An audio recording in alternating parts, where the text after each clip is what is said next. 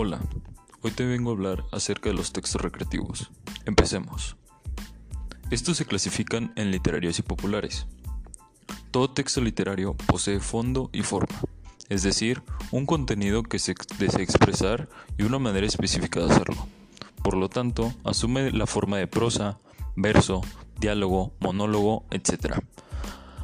Son obras literarias, la obra del teatro, la poesía de todas las clases, la canción, la fábula, entre otras. Los textos literarios utilizan un lenguaje metafórico y connotativo con la finalidad de impresionar al receptor, conmoverlo y sensibilizar su emotividad. Por ejemplo, están los textos narrativos. Es un relato breve y objetivo sobre un suceso escrito en prosa por un autor lírico o poético.